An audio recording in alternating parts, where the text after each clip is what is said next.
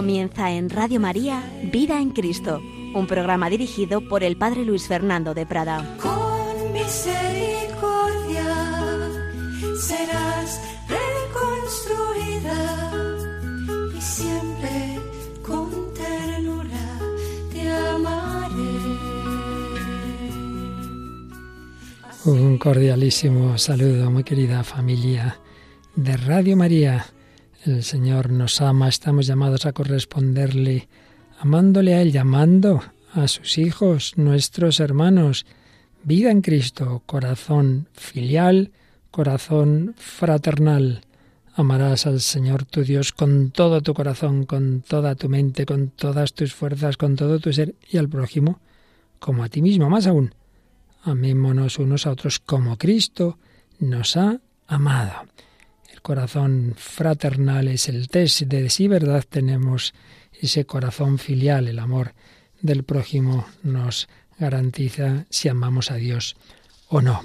Y antes de entrar en materia, vamos a leer un texto precioso de un santo padre, San Basilio Magno, una homilía suya, que la tenemos en la liturgia de las horas, en el oficio de lectura de la semana 17 del tiempo ordinario, con este título, Sembrad justicia y cosecharéis misericordia. Sembrad justicia en este mundo y cosecharéis misericordia en el otro y también en este. Vamos a leer este texto precioso de San Basilio Magno, que dice así, Oh hombre, imita a la tierra, produce fruto igual que ella, no sea que parezcas peor que ella, que es un ser inanimado. La tierra produce unos frutos de los que ya no ha de gozar, sino que están destinados a tu provecho. En cambio, los frutos de beneficencia que tú produces los recolectas en provecho propio, ya que la recompensa de las buenas obras revierte en beneficio de los que las hacen, de los que las hacen. Cuando das al necesitado, lo que le das se convierte en algo tuyo y se te devuelve acrecentado. Del mismo modo que el grano de trigo al caer en tierra cede en provecho del que lo ha sembrado, así también el pan que tú das al pobre te proporcionará en el futuro una ganancia no pequeña. Procura, pues, que el fin de tus trabajos sea el comienzo de la siembra celestial. Sembrad justicia y cosecharéis misericordia, dice la escritura.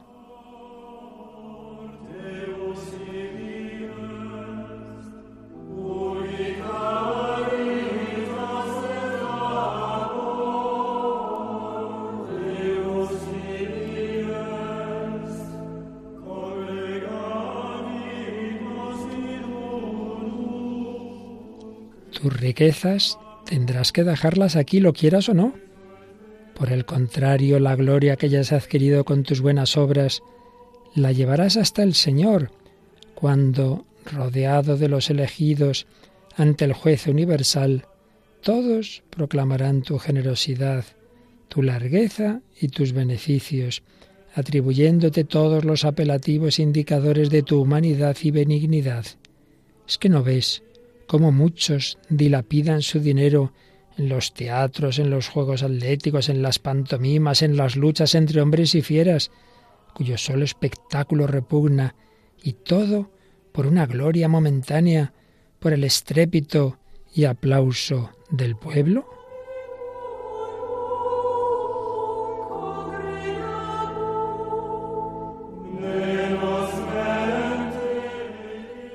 Y tú serás avaro, tratándose de gastar en algo que ha de redundar en tanta gloria para ti.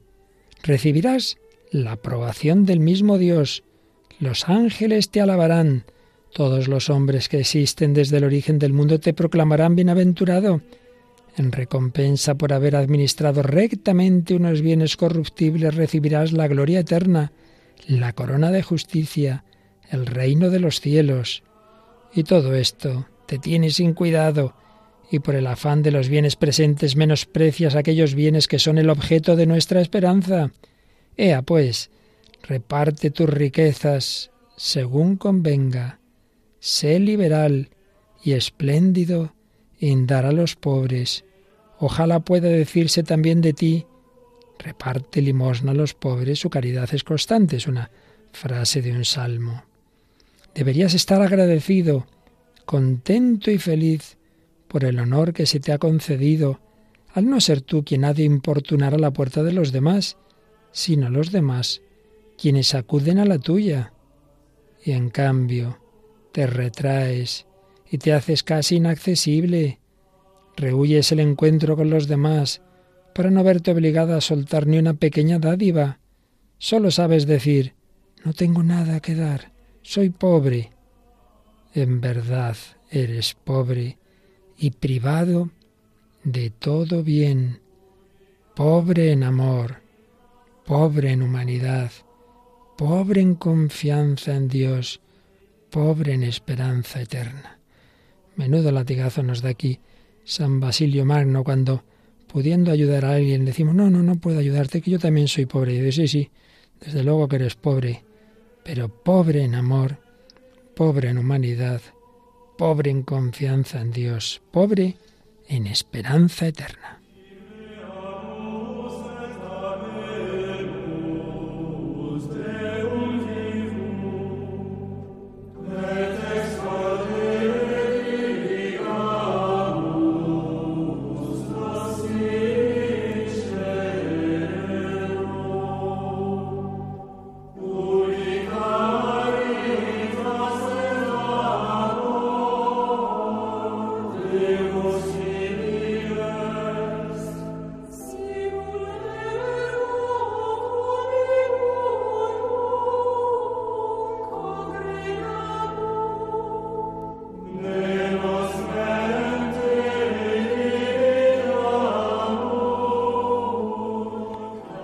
Pues sí, los santos padres de la Iglesia tenían una vivísima conciencia social, llamaban a la conciencia de los que tenían bienes en aquel mundo tan desigual, con tantas masas pobres, con esclavitud, etcétera.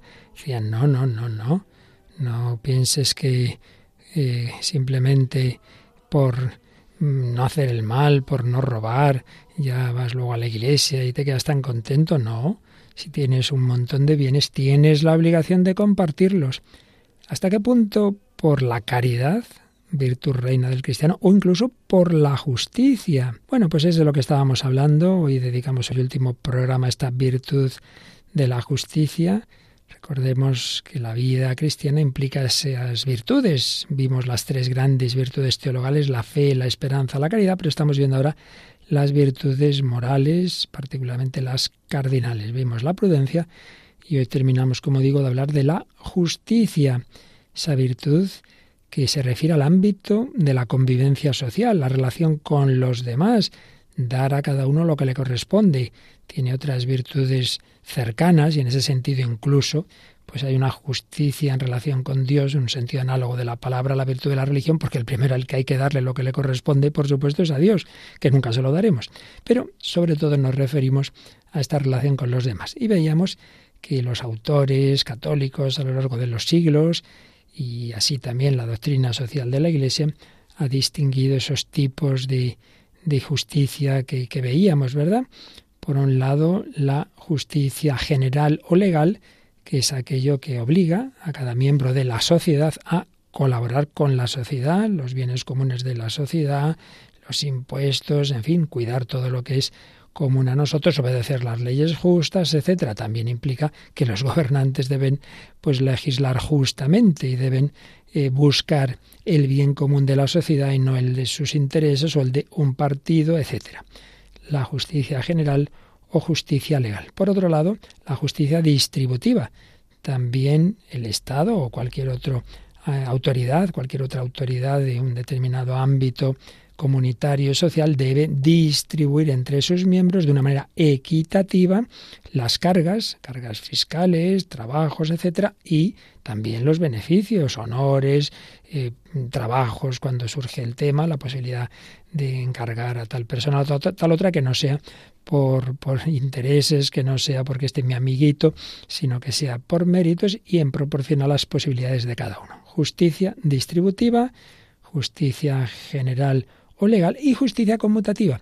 Si las dos anteriores es la relación del individuo con la sociedad, con los diversos ámbitos sociales y de la sociedad con sus miembros, en cambio la conmutativa es la relación entre los particulares. Si yo voy a esta peluquería y, y, me hacen ese trabajo de arreglarme el pelo, pues yo tengo que pagar tal cantidad. Y entonces si uno o el otro no cumple lo que tiene que hacer, pues es una injusticia. Bueno, pues podríamos pensar que ya con esto yo contribuyo a la sociedad, yo pago mis impuestos, yo obedezco las leyes, yo pues también cumplo los contratos y ya con esto he cumplido toda justicia. Pues no, pues no. ¿Por qué? Pues porque claro, eso sería así si nos encontráramos que todas las cosas en la sociedad y en la historia han funcionado bien y entonces todas las personas y todos los pueblos, pues hombre, al menos tienen, siempre habrá desigualdades lógicas y naturales, pero hombre, que al menos todos tienen lo suficiente para una vida humana digna. No es así, no es así. Tanto a nivel mundial, donde vemos terribles desigualdades entre países donde tiramos la comida, donde sobra tantas cosas, donde donde realmente se gasta el dinero en lujos absolutamente innecesarios y otros donde la gente literalmente se muere de hambre. Países donde tenemos una una sanidad y realmente extraordinaria, con todas las limitaciones que ya vemos, porque nada es perfecto en este mundo, pero no hay comparación entre eso y tantos países donde es que ni siquiera tienen las medicinas más fundamentales para la inmensa mayoría de la población. Eso a nivel mundial, pero no hace falta irse tan lejos. Es que en nuestras mismas sociedades, pues hay personas eh, que realmente tienen para todo tipo de lujos y, gustos y placeres y otras que tienen que pedir mm, por la calle, que no tienen trabajo, que no tienen vivienda, que, que están pues realmente en la miseria. Entonces uno puede decir, ah, bueno, esto no me corresponde a mí, esto es tema del Estado, esto es tema de las instituciones. Pues no es verdad, no es verdad, porque, y aquí es donde entra esta otra dimensión de la justicia, que realmente los autores antiguos la tenían implícita en las categorías anteriores y bueno, en lo que decían, como acabamos de escuchar, a San Basilio Magno, pero que especialmente en la doctrina social de la Iglesia, a, partir de la llamada cuestión social, todo lo que ocurre con la revolución industrial, siglo XIX, toda la cuestión obrera, a partir de entonces eh, los tratadistas y sobre todo los papas, particularmente desde León XIII, la famosa encíclica Rerum Novarum, las cosas nuevas que estaban ocurriendo, y de entonces hasta acá, tantos documentos pontificios pues han empezado a hablar al principio sin usar la expresión, enseguida a partir de Pío XI ya con la misma expresión, pero siempre con la idea de la justicia social, más allá de meramente lo que yo debo dar eh, porque me he comprometido en justicia conmutativa con este otro, más allá de, de los impuestos, más allá de obedecer las leyes, etcétera, debo tener la conciencia de que tantos bienes que yo tengo en abundancia, Dios me los ha dado no simplemente para mí o para que yo haga una limosnita por caridad, sino que tengo que tener la conciencia de que Dios quiere que lo que yo he recibido sea también en beneficio de los demás, porque nadie es una isla autónoma. Lo que yo tengo, si me lo he ganado yo, bueno, tú lo has ganado tú con una salud que Dios te ha dado, con unos medios, con una educación, con un montón de personas que han hecho que llegues a donde tú has llegado, no simplemente con tu trabajo. Tú has recibido de muchas personas, tú también tienes que dar. Por eso también cuando se dice, uy, yo tengo derecho a quitarme la vida, yo soy autónomo, oye, perdona, que muchísimas personas han empleado mucho tiempo y mucho esfuerzo en tu vida. Y tú, que has recibido tanto de otros, también tienes que pensar en que otros esperan algo de ti. No pienses solo en ti. Pues bien, este es el tema de la justicia social. La justicia social nos obliga a pensar en los que no tienen lo más imprescindible cuando otros tenemos de sobra para vivir, para incluso para tantas otras cosas innecesarias. Y tanto en este nivel, digamos, de en nuestra vida ordinaria dentro de nuestra sociedad, como a pensar en contribuir eh, en, en ayudar a otras naciones necesitadas. Esto no es un invento ahora de hace X años, sino que esto, bueno, en primer lugar estaba, como digo, aparte en la Sagrada Escritura, ya en los profetas del Antiguo Testamento, que no podemos extendernos, simplemente estamos haciendo un breve resumen de todo ello, en los santos padres, en Santo Tomás, pero particularmente, como digo, en los papas del último siglo y pico, a partir sobre todo de León XIII. León XIII, pues ya eh, llama la atención a todos, decir, oye, no puede ser, no pueden ser estas desigualdades que se dan en nuestro mundo. Escribía así en esa famosa encíclica Rerum Novarum, ya en su número primero. Es urgente proveer de la manera oportuna al bien de las gentes de condición humilde, pues es mayoría la que se debate indecorosamente en una situación miserable y calamitosa, ya que, disueltos en el pasado siglo los antiguos gremios de artesanos, sin ningún apoyo que viniera a llenar su vacío, desentendiéndose las instituciones públicas y las leyes de la religión de nuestros antepasados, el tiempo fue insensiblemente entregando a los obreros aislados e indefensos a la inhumanidad de los empresarios y a la desenfrenada codicia de los competidores. Pues sí, con todo ese cambio de aquella sociedad tradicional agrícola, gremial, esos gremios que, en que se ayudaban los diversos artesanos unos a otros, disuelto todo eso, quedando el individuo ahí solo, suelto, digamos, frente al Estado, sin defensa, frente a aquellos empresarios de, de, esa revolución industrial que no les importaba nada que el obrero trabajara 15 horas, que fuera un niño, que fuera una mujer, que, que le daba todo igual, que no había seguridad social. Bueno, terrible, terrible. Por eso León XIII eh, habla de esa indecorosa situación miserable y calamitosa. No puede ser. León XIII ya nos lo dice en, a, a finales del siglo XIX. Pero particularmente 40 años después, por eso escribe Pío XI una encíclica que se llama Cuadragésimo Anno, en el año 40 de la Rerum Novarum, una encíclica muy fuerte sobre todos estos temas. Es donde aparece de una manera explícita en varias ocasiones la expresión justicia social. Y ahí dice, a cada cual debe dársele lo suyo en la distribución de los bienes, siendo necesario que la partición de los bienes creados se revoque y se ajuste a las normas del bien común o de la justicia social, pues cualquier persona sensata ve cuán gravísimo trastorno acarrea consigo esta enorme diferencia actual entre unos pocos cargados de fabulosas riquezas y la incontable multitud de los necesitados. No, pero si yo no robo, si yo, yo cumplo, si yo... Sí, pero usted gana por cien y otro por uno. Oiga, ¿a usted le parece que esto es justo? Usted puede educar a sus hijos maravillosamente y esta familia no puede ni, ni llevarlos al colegio y ni tiene dónde vivir. Pues no puede ser. Y esas desigualdades tremendas de las que hablaba eh, XI se han ido incrementando y, y entre las naciones también.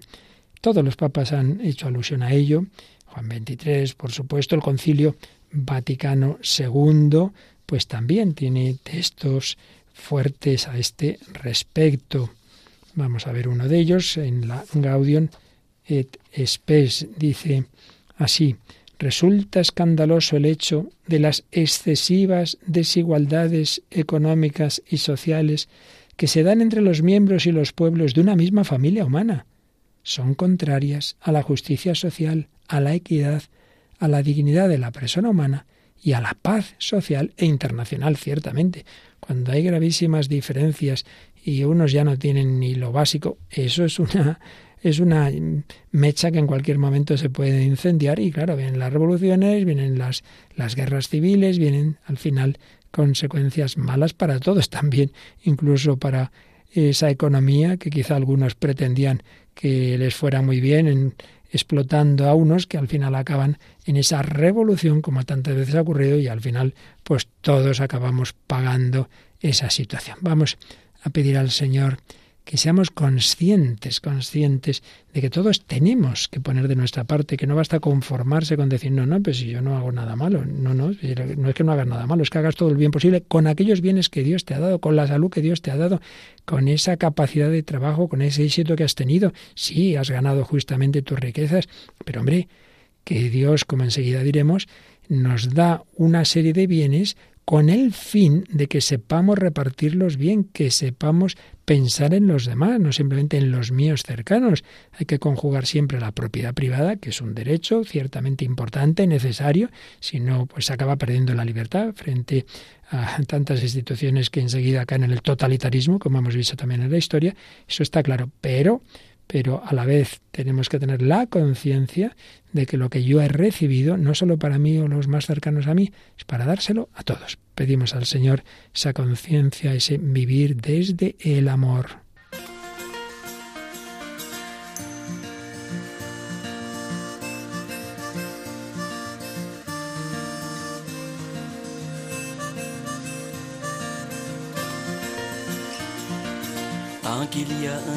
Regard qui lève tes un sourire qui te parle et t'appelle comme il peut. Tant qu'il y a un souffle qui t'effleure, un geste qui te touche et son manque qui demeure. L'amour a tous les droits et nous tous les devoirs. Tous les droits et nous tous les devoirs. Tant qu'il y a une envie que l'on écoute, un reste d'attention et quelqu'un dans la foule, tant qu'on peut encore le ressentir, ne rien toucher à ça et vouloir y tenir.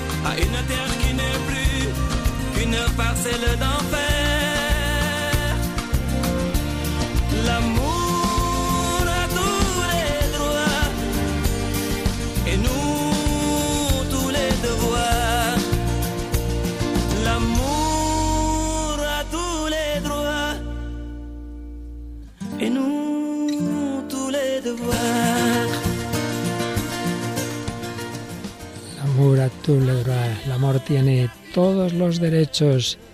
Pues sí, el amor nos lleva a cuidar la justicia y todas las demás virtudes y no a interpretarlas en un sentido muy restrictivo, muy interesado, muy de que al final es un, una salvaguarda de mi egoísmo. Seguimos hablando de la justicia social como parte de la vida cristiana. No podemos separar ningún ámbito de nuestra existencia, de nuestras virtudes humanas, no podemos separarlas de lo que es la fe, la esperanza y la caridad. Desde luego, eso no cabe en una concepción católica en la que todo va unido, lo personal, lo social, la relación con Dios, la relación con los demás. Pablo VI escribía en su encíclica Populorum Progressio. La enseñanza de León XIII en la Rerum Novarum conserva su validez.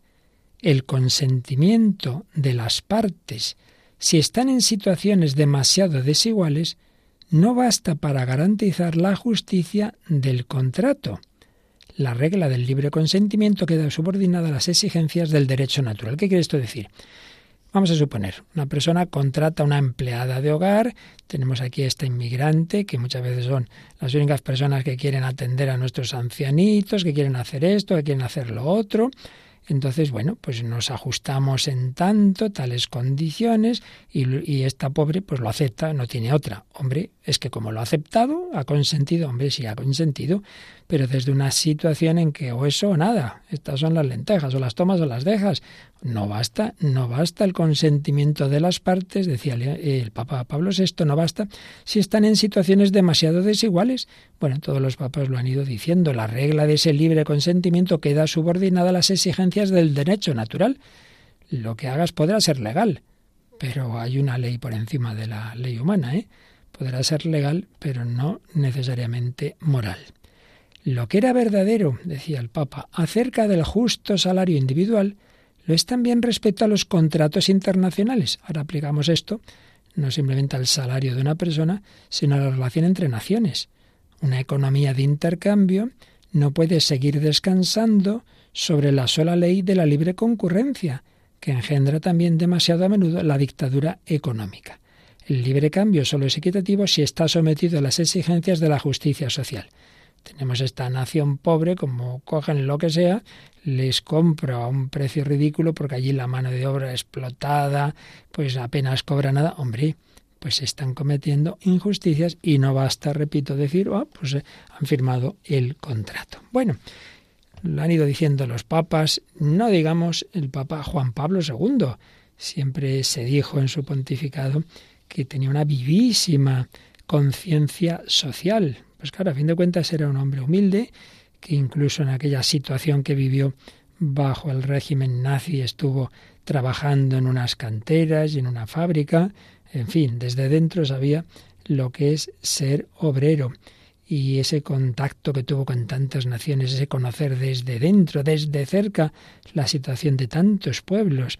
Recuerdo haber oído a uno de los miembros de de medios de comunicación que acompañaba al Papa, que muchas veces esos viajes pusieron ante la opinión pública mundial naciones y situaciones en las que normalmente no nos fijábamos ni nos enterábamos. Pero claro, iba el Papa allí, llegaban las cámaras, discurso del Papa, que hablaba de esto, del otro, y muchas circunstancias que no se suelen conocer, pues salían a la luz y eso venía muy bien para que se promoviera una mayor justicia en esas naciones. Papa Juan Pablo II tuvo bastantes encíclicas de tema social. La labor en Exercen sobre el trabajo, la solicitud de Rey Socialis, sobre la solidaridad que debemos tener entre nosotros y entre las naciones, y la Centésimos Annus. Fijaos que desde esa primera encíclica social Rerum Novarum ha habido varias encíclicas del de papas que han sido en aniversarios de esa primera. Hemos citado la cuadragésimo año de Pío XI, Luego Pablo VI tuvo octogésima adveniens. Bueno, pues Juan Pablo II a los 100 años la centésimus annus, que además esta encíclica eh, es la primera que se escribe después de haber caído en Europa el régimen comunista de aquellos países que llamábamos tras el telón de acero y cuando estaba ya también empezando a desmoronarse la Unión Soviética. Se veía que ese sistema comunista no había sido solución ni mucho menos a esto que estamos diciendo. ¿Por qué? ¿Por qué se haya llegado a esas desigualdades tan tremendas? Pues en parte por ese régimen liberal que decía, no, no, pues aquí la libertad, pues dejar actuar el mercado y esto es lo que hay. Entonces los estados no querían la autoridad política, intervenía poco en esa vida económica, dejaba esa libertad y claro, esa libertad cuando hay mm, personas con muchos medios y otras con muy pocos, pues claro, iba dando lugar a cada vez mayores desigualdades. Frente a eso, pues claro, todo, todo el tema de, de la cuestión obrera, toda la revolución proletaria, todo eso lo aprovecha el marxismo, prende esa llama en una situación ciertamente injusta y en tantos lugares se produjeron revoluciones porque es verdad, la situación era injusta. Lo que pasa es que el remedio fue peor que la enfermedad, porque fue dar lugar a nuevas clases dirigentes con todo el poder concentrado económico, político, etcétera, totalitarismos que eh, eliminaban y eliminan, todavía existe por desgracia en demasiados sitios, toda libertad y, y al final, por un lado, ese totalitarismo, esa falta de libertad, que ya de por sí bastante tragedia es, pero es que además ese sistema económico no va a ningún lado. Lo vemos una y otra vez. Hay quien no quiere verlo y no escarmientan. Lo vemos una y otra vez. Un sistema que no puede funcionar, porque si tú quitas a la persona humana su libertad, su iniciativa, su creatividad, todo está controlado, pues eso al final va contra la naturaleza y al ir contra la naturaleza, pues no funciona. Bien, pues Juan Pablo II, en ese contexto de, por un lado, esa crítica suya al capitalismo liberal que pretende que la economía no tiene nada que ver con la moral, pero por otro lado, también esa crítica al régimen bajo, bajo cuyo totalitarismo vivió tantos años en Polonia, bien lo sabía él, el comunismo, pues daba las claves que hay que buscar, sin que la Iglesia diga exactamente cómo se hay que hacer las cosas. Eso ya depende de, de los expertos en economía y política, pero, pero sí la orientación general. Hay que cuidar estos principios. ¿Cuáles son esos principios? Pues vamos a ver cómo resumía Juan Pablo II lo que hayan ido diciendo diversos papas. Decía así en Centésimos Annus. Los sucesores de León XIII han repetido esta doble afirmación. La necesidad y por tanto la licitud de la propiedad privada, así como los límites que pesan sobre ella. Los dos puntos. Por un lado, la propiedad privada es necesaria, es una garantía de la libertad, pero por otro lado tiene límites, ¿eh? como toda libertad y como todo derecho. No es un derecho ilimitado. También el Concilio Vaticano II, decía Juan Pablo II, ha propuesto de nuevo la doctrina tradicional y citaba estas palabras del concilio. El hombre, usando estos bienes, no debe considerar las cosas exteriores que legítimamente posee como exclusivamente suyas, sino también como comunes, en el sentido de que no le aprovechen a él solamente, sino también a los demás. Sí, esto es mío, yo lo he recibido justamente, sí, sí, pero Dios te lo ha dado no solo para ti, ¿eh? ni solo para tu familia. Tú busca cómo hacer que lo que has recibido sea en beneficio de los demás, esa empresa tuya que reparta todo lo que pueda ser, todos los beneficios entre todos, no solo entre los más ricos, y ahí se quedan con la parte del león y los demás ahí con unas migajas. Y también citaba este esto del Vaticano II. La propiedad privada o un cierto dominio sobre los bienes externos aseguran a cada cual una zona absolutamente necesaria de autonomía personal y familiar y deben ser considerados como una ampliación de la libertad humana. Eso por un lado. Pero por otro lado, la propiedad privada, por su misma naturaleza, tiene también una índole social cuyo fundamento reside en el destino común de los bienes. Aquí tenemos una palabra clave. Siempre eh, todos los pensadores cristianos y los papas, desde luego, eh, en estos mm, documentos sociales, han dicho que hay que conjugar en lo que se refiere a la propiedad de los bienes, hay que conjugar estas dos dimensiones. Por un lado, Dios nos ha dado los bienes de este mundo a toda la humanidad. Eso es lo que se llama el destino común de los bienes. A todos los hombres debe llegar lo necesario, no solo para no morirse, para su, vida, para su alimentación, su sanidad, sino, hombre, lo que todo lo que es una vida digna, humana, que implica la educación, la cultura, etcétera. Por tanto, por un lado, debe llegar a todos los hombres. Si hay gente que no tiene lo, esencial, ese principio ya está fallando. Pero a la vez hay que conjugarlo con que esto no sea eh, el papá Estado que distribuye a todos como él le parece, eliminando la libertad, eliminando la autonomía, quitando las relaciones naturales de familia, de los cuerpos intermedios, etc. Siempre conjugar destino universal de los bienes con la propiedad privada que nos garantiza suficiente libertad. Más adelante, en esa encíclica, como os decía, había caído, al menos en muchos sitios, el comunismo y entonces se hacía esta pregunta. ¿Se puede decir que después del fracaso del comunismo, el sistema vencedor sea el capitalismo y que hacia él estén dirigidos los esfuerzos de los países que tratan de reconstruir su economía y su sociedad? ¿Es quizá este el modelo que es necesario proponer a los países del tercer mundo que buscan la vía del verdadero progreso? Entonces decía, hombre, no se puede responder así en dos palabras. Depende también que entendamos por capitalismo. Decía, si por capitalismo se entiende un sistema económico que reconoce el papel fundamental y positivo de la empresa, del mercado, de la propiedad privada y de la consiguiente responsabilidad para con los medios de producción, de la libre creatividad humana en el sector de la economía, si eso es capitalismo, pues entonces sí, la respuesta ciertamente es positiva, una visión positiva de estas palabras que acaba de decirnos el Papa. Aunque, añadía, quizá sería más apropiado, más que de capitalismo, hablar de economía de empresa, economía de mercado o simplemente de economía libre. Ahora bien, si por capitalismo se entiende un sistema en el cual la libertad, en el ámbito económico, no está encuadrada en un sólido contexto jurídico que la ponga al servicio de la libertad humana integral y la considere como una particular dimensión de la misma cuyo centro es ético y religioso, entonces la respuesta es absolutamente negativa. Si simplemente capitalismo es aquí plena libertad, sin principios morales, sin principios éticos, sin principios religiosos, y sálvese quien pueda, y esto es la ley de la selva en lo económico. Oiga, no, pues entonces no, con eso no estamos de acuerdo. Bien, esos dos principios siempre, destino universal de los bienes y propiedad privada. Y esto, este no es un programa de doctrina social, solo estamos recordando algunas ideas fundamentales para cada uno de nosotros, lo que nos importa. Tú y yo hemos recibido más o menos bienes eh, culturales, sociales, económicos, de todo tipo. Nunca pienses, bueno, como yo esto lo he recibido justamente para mí, para mí, para mí. O como el niño, mi, mi juguete, mi juguete, no, niño, hay que compartir, ¿eh? hay que compartir. Pues eso, que nos demos cuenta que todo lo que hemos recibido de parte de Dios es también para que pensemos en los demás, para que ayudemos a los demás, para que los administremos de una manera equitativa, porque no podemos decir, uy, ¿acaso soy yo el guardián de mi hermano? Pues sí, lo eres. El Señor pide a cada uno de nosotros que miremos a los demás con esa mirada de que es mi hermano, que no simplemente es uno externo a mí. Aquí, ciertamente, pues los límites entre justicia y misericordia no son estrictos.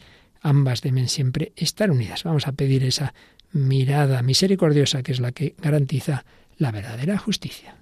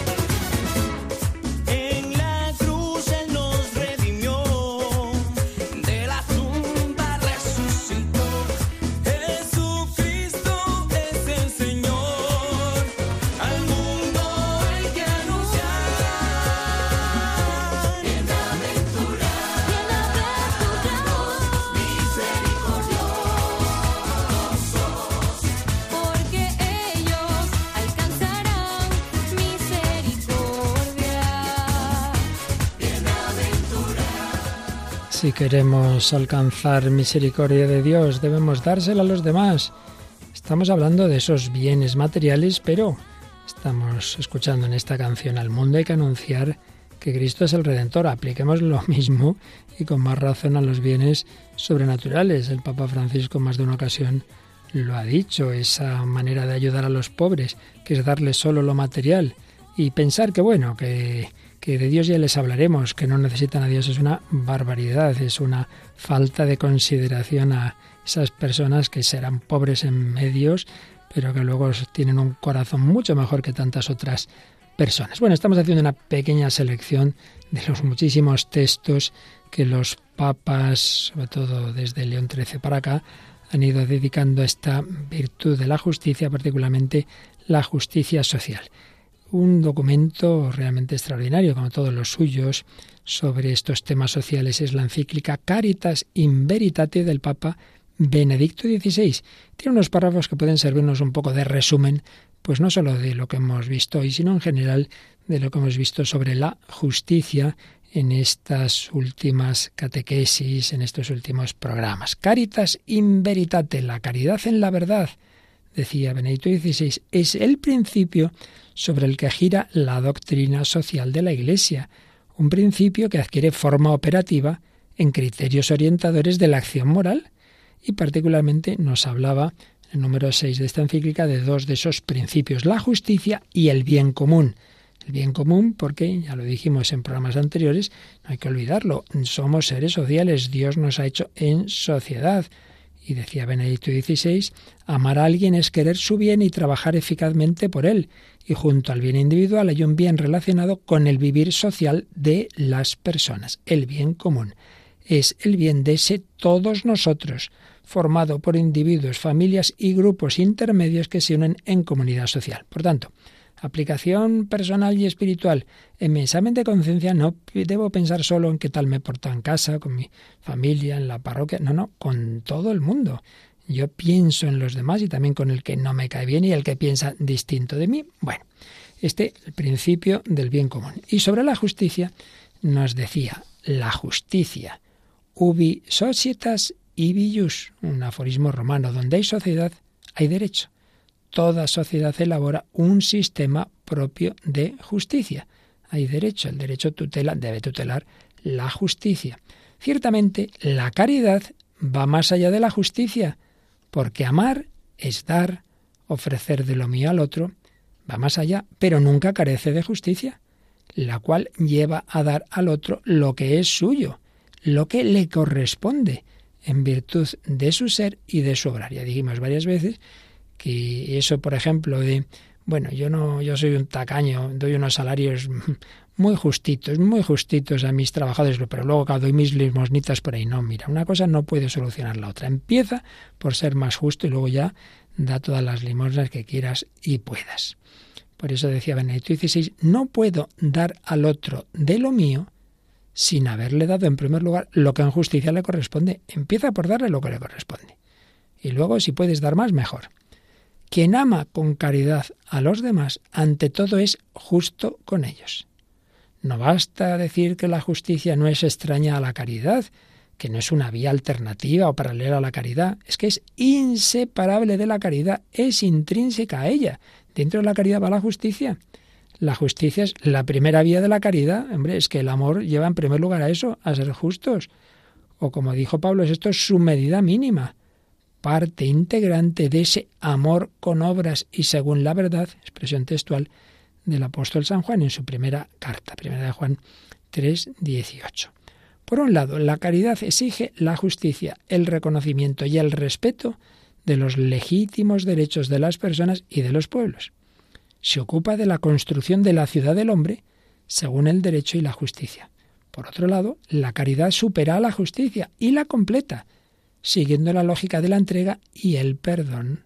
Claro, eso del perdón, pues quizá eso vaya más allá de la justicia, pero es a lo que nos lleva también la caridad cristiana. La ciudad del hombre no se promueve sólo con relaciones de derechos y deberes, sino antes y más aún con relaciones de gratuidad, misericordia y comunión. Viene a la mente pues cuando a veces en determinados ámbitos, por ejemplo, en universidades de privadas, que se paga determinada cantidad, pues alguna persona acostumbrada a que le den todo aquí y ahora, pues ponerse en plan así altivo, oiga, que, que yo pago por, por esto y por lo otro, y, y, y oír a algún profesor decir, mire, usted pagará, pero hay cosas más importantes. Usted no paga, en cambio, no tiene ningún derecho a que un profesor le sonría y que esté aquí en el pasillo fuera de la clase explicándole las cosas y a que esta persona que atiende las fotocopiadoras sea amable. Usted no tiene por qué ponerse con esas exigencias. A veces nos creemos que todo son relaciones así de derechos, de deberes. Oiga, qué cosas más importantes. La gratuidad, la misericordia, la comunión. Un buen profesor siempre da más allá de lo exigido por sus horarios y no digamos el médico, etcétera, etcétera, y no digamos el sacerdote. La caridad manifiesta siempre el amor de Dios también en las relaciones humanas, otorgando valor teologal y salvífico a todo compromiso por la justicia en el mundo. Y finalmente, otro texto de Caritas in Veritate mmm, citaba pues estos tipos de justicia de las que hemos estado hablando aquí en estos días. El mercado está sujeto a los principios de la llamada justicia conmutativa, que regula la relación entre dar y recibir entre iguales, ¿vale? Pues te doy esto, tú me das lo otro. Pero la doctrina social de la Iglesia no ha dejado nunca de subrayar la importancia también de la justicia distributiva y de la justicia social para la economía de mercado, no sólo porque está dentro de un contexto social y político más amplio, sino también por la trama de relaciones en que se desenvuelve. En efecto, si el mercado se rige únicamente por el principio de la equivalencia del valor de los bienes que se intercambian, no llega a producir la cohesión social que necesita para su buen funcionamiento. Sin formas internas de solidaridad y de confianza recíproca, el mercado no puede cumplir plenamente su propia función económica. Claro, si no me puedo fiar del otro, si a ver si de verdad esto que me vende pues tiene su trampa, su truco, si el otro no se fía de que me vayan a pagar. Claro, cuando van fallando las diversas virtudes, la economía se hunde. Porque es que, es que no, esto también decía Benedicto XVI, a veces pretendemos que haya justicia sin hombres justos. Pues no puede ser. Si aquí cada uno va a lo suyo, si todos somos egoístas, si aquí solo me interesa lo mío, pues no me puedo fiar de nadie. Eh, este me promete esto, pero luego no, no lo cumple. Y ese sistema se acaba hundiendo, sin virtudes, ni economía, ni política, ni nada. En dicho de otra manera, sin Dios que nos vincula a Él y nos da la capacidad de cumplir las diversas virtudes, al final no funciona la persona, la familia, la sociedad. Y ya lo vemos. En cuanto una sociedad va perdiendo la fe, la familia se rompe. Se rompe la familia, se van rompiendo todas las demás dimensiones sociales. Bueno, pues vamos a terminar estas reflexiones sobre la justicia, pues con otro texto de un santo padre San Juan Crisóstomo, que no tenía pelos en la lengua, que le desterraron varias veces, porque le daba igual predicar en el último pueblo que ante la corte. Y claro, decía cosas que no sentaban bien a las autoridades y le desterraban y no le mataron de milagro. Bueno, pues también se dirigía a los ricos que a veces pues se olvidan de estas cosas y sí, dan dinero para el mismo templo que está muy bien, pero se olvidan de los necesitados. Vamos a terminar con este texto precioso, homilías sobre el Evangelio de San Mateo de San Juan Crisóstomo. ¿Deseas honrar el cuerpo de Cristo? No lo desprecies, pues, cuando lo contemplas desnudo en los pobres, ni lo honres aquí en el templo con lienzos de seda, si al salir lo abandonas en su frío y desnudez, porque el mismo que dijo, esto es mi cuerpo, y con su palabra llevó a realidad lo que decía, afirmó también, tuve hambre, y no me disteis de comer, y más adelante, siempre que dejasteis de hacerlo a uno de estos pequeñuelos, a mí en persona lo dejasteis de hacer. El templo no necesita vestidos y lienzos, sino pureza de alma. Los pobres, en cambio, necesitan que con sumo cuidado nos preocupemos de ellos. Reflexionemos, pues, y honremos a Cristo con aquel mismo honor, con que Él desea ser honrado, pues cuando se quiere honrar a alguien, debemos pensar en el honor que a Él le agrada, no en el que a nosotros nos place. También Pedro pretendió honrar al Señor cuando no quería dejarse lavar los pies, pero lo que él quería impedir no era el honor que el Señor deseaba, sino todo lo contrario. Así tú debes tributar al Señor el honor que Él mismo te indicó, distribuyendo tus riquezas a los pobres. Pues Dios no tiene ciertamente necesidad de vasos de oro, pero sí en cambio desea almas semejantes al oro.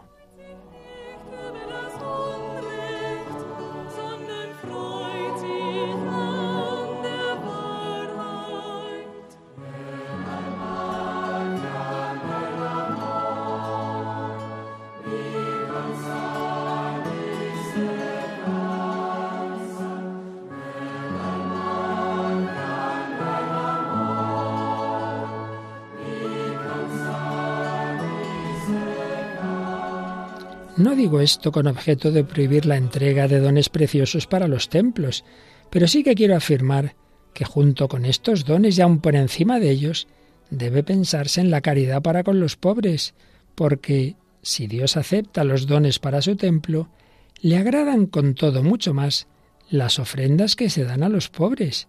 En efecto, de la ofrenda hecha al templo solo saca provecho quien la hizo.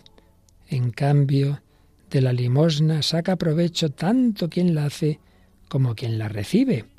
El don dado para el templo puede ser motivo de vanagloria. La limosna, en cambio, solo es signo de amor y de caridad.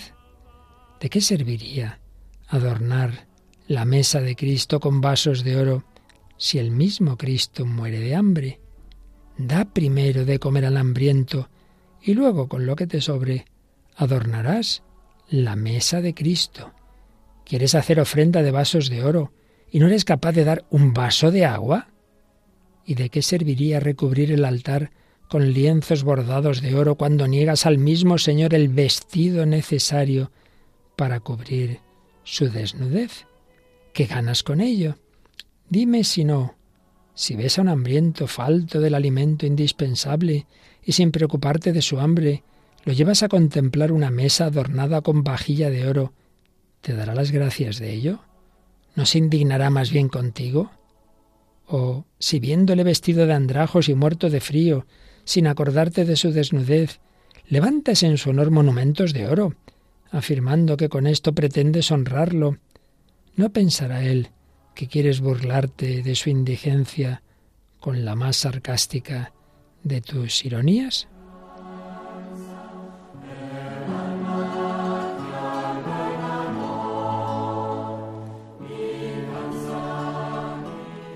Piensa, pues, ¿qué es esto lo que haces con Cristo cuando lo contemplas errante, peregrino y sin techo, y sin recibirlo, te dedicas a adornar el pavimento, las paredes y las columnas del templo?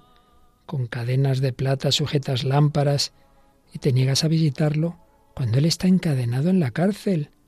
Con esto que estoy diciendo no pretendo prohibir el uso de tales adornos, pero sí que quiero afirmar que es del todo necesario hacerlo uno sin descuidar lo otro. Es más, os exhorto a que sintáis mayor preocupación por el hermano necesitado que por el adorno del templo. Nadie, en efecto, resultará condenado por omitir esto segundo. En cambio, los castigos del infierno, el fuego inextinguible y la compañía de los demonios están destinados para quienes descuiden lo primero. Por tanto, al adornar el templo, procurad no despreciar al hermano necesitado, porque este templo es mucho más precioso que aquel otro.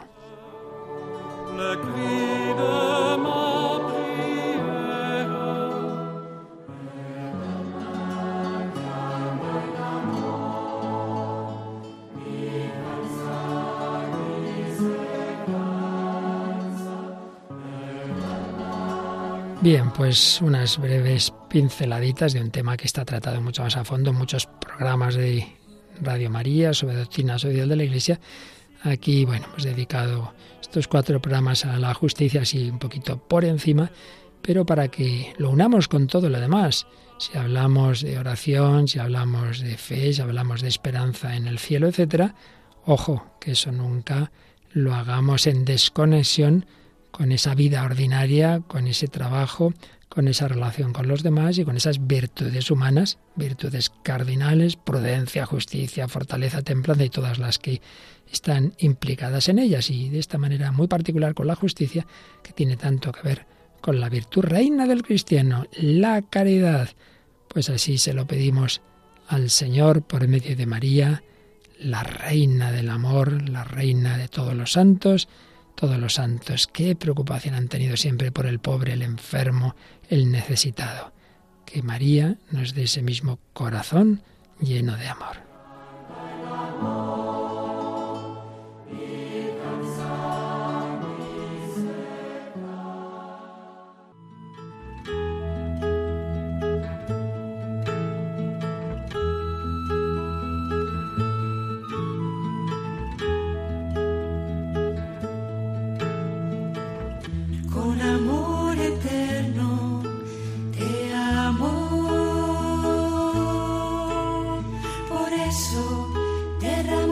Han escuchado Vida en Cristo, un programa dirigido por el Padre Luis Fernando de Prada. Con misericordia serás